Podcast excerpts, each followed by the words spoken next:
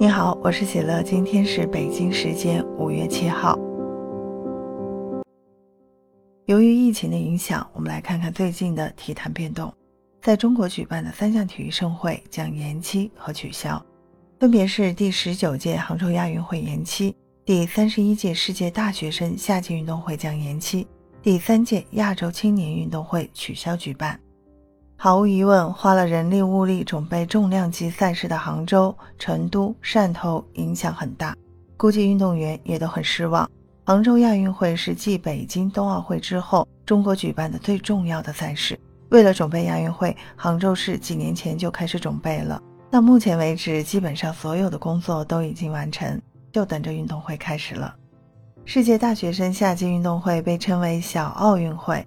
是由国际大学生体育联合会主办的大型综合性世界运动会，仅限于在校大学生和毕业不超过两年的人参加。原定于二零二二年十二月二十日至二十八日在中国汕头举行的第三届亚洲青年运动会将直接取消。下一届亚青会将于二零二五年在乌兹别克斯坦首都塔什干举行。这无论是对汕头还是运动员的打击都是巨大的。疫情的影响对体育赛事影响很大，直接影响到每个项目和运动员的发展。也希望疫情尽快过去，杭州亚运会和成都大运会顺利举办。对于濒临退休的运动员来说，影响是不可估量的。